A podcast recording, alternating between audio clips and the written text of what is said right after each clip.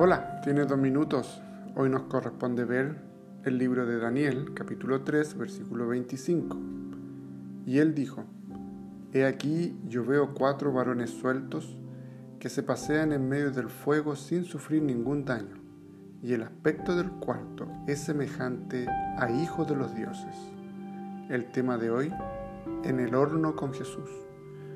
Los judíos fueron llevados cautivos a Babilonia una tierra llena de paganismo e idolatría.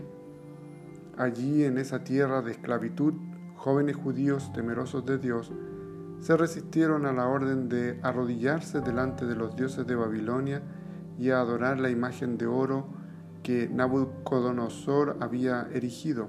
Enfurecido ese rey, perverso y ególatra, mandó echar al horno de fuego a Mesac, Sadrach y Abednego, los jóvenes fieles al Dios de Israel.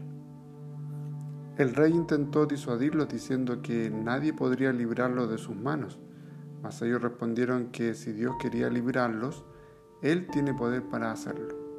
Pero si ellos tenían que sufrir el martirio, no se doblarían ante otros dioses. Ellos servían a Dios por quien Él es, no por lo que Él les da.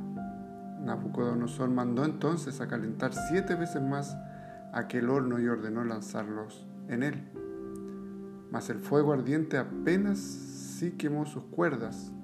Cuando el rey perplejo se fijó en la escena, él vio cuatro hombres paseando dentro del horno sin ningún daño. El horno se convirtió en un jardín adornado de flores. En vez de estar ardiendo en llamas, estaban paseando libres, felices en la compañía del Hijo de Dios, preencarnado, el cuarto hombre. No debemos temer los hornos de la persecución. Jesús está con nosotros para librarnos del fuego. Oremos.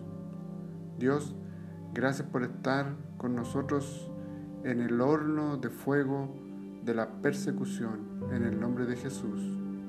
Amén. Que el Señor te bendiga y gracias por tu tiempo.